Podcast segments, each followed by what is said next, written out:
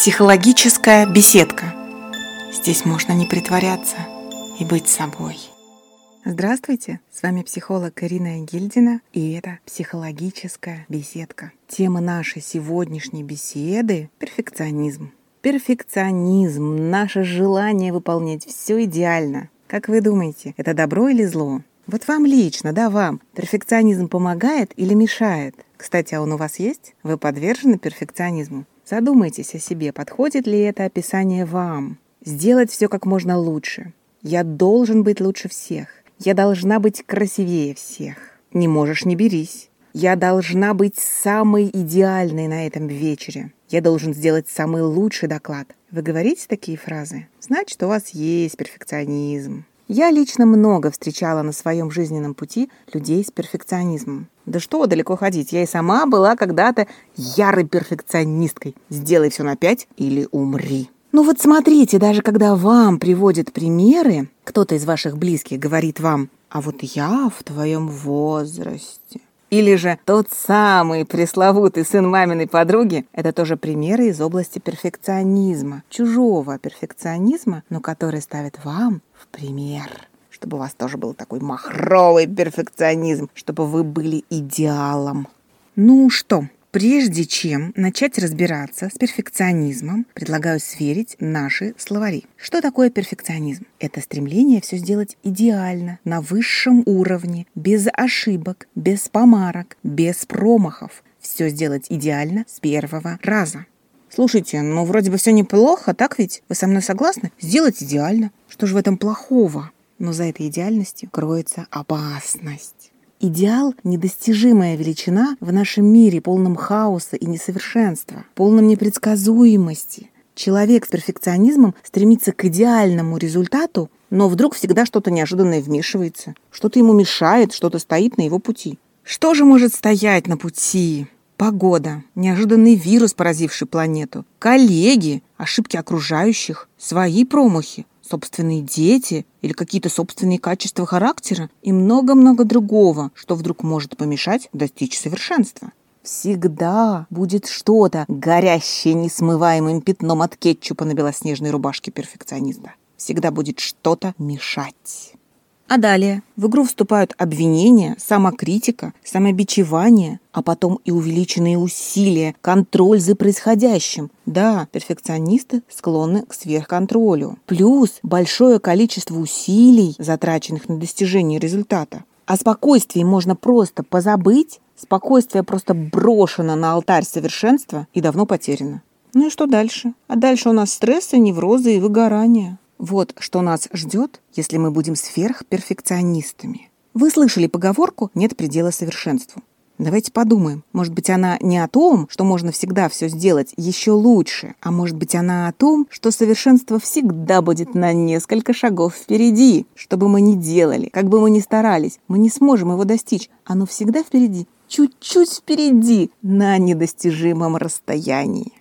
И тем более невозможно быть идеальным во всех сферах жизни сразу. На работе, в личной жизни, в воспитании детей, в спорте, в хобби и так далее, и так далее. Невозможно во всех областях жизни быть на пятерку, выкладываться на пятерку. Невозможно быть идеальным везде. Это недостижимо. Это приводит к неврозам, стрессам и неуверенности. Да-да, вы не услышались, не ослышались именно к неуверенности. Потому что, когда у человека, подверженного перфекционизму, что-то не получается в какой-то области, ну, например, в сфере хобби. На работе все хорошо, в спорте он красавчик, а вот хобби ну, не может достичь успеха. И все тут возникают сомнения в собственной неотразимости, в собственной силе, в собственной хорошести. И начинает страдать самооценка. Возникает неуверенность.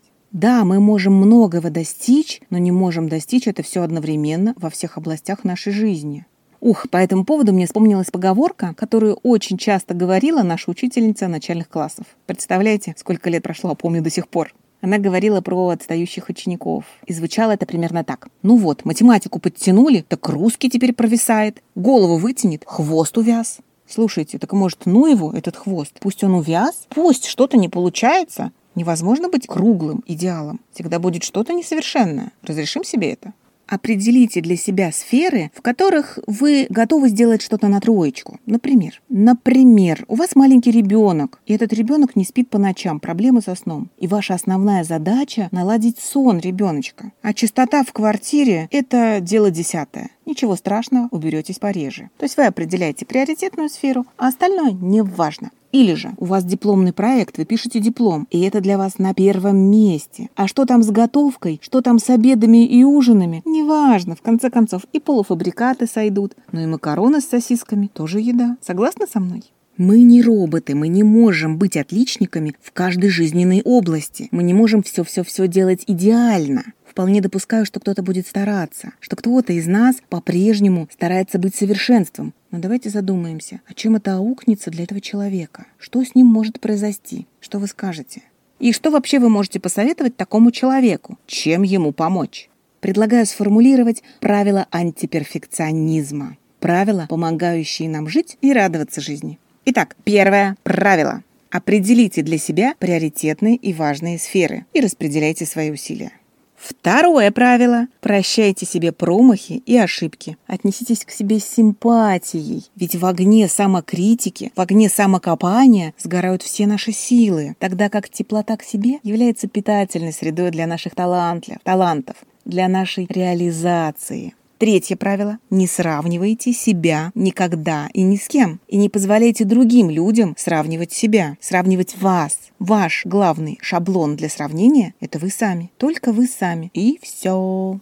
Четвертое правило. Не разряжайте до конца свою внутреннюю батарейку, внутреннюю батарейку своих сил. Четко определяйте степень усталости и обязательно делайте перерыв, когда у вас осталось еще 10-20% своих сил. Это важное правило. Дело в том, что в погоне за идеалом, в погоне за совершенным результатом мы можем выматывать себя до безобразия, просто падать без сил. Не надо так. Друзья мои, давайте заботиться о себе. Э, у вас чуть-чуть осталось сил, уже пора делать паузу, передохнуть, а потом доделаете дело, когда отдохнете. Согласны со мной? Ну и пятое правило. Поощряйте себя, поощряйте, хвалите, делайте себе подарки. Не только за окончательный идеальный результат, но также за промежуточные результаты и за весьма посредственные результаты. Главное, вы сделали. Иногда важнее просто сделать, чем сделать все на отлично.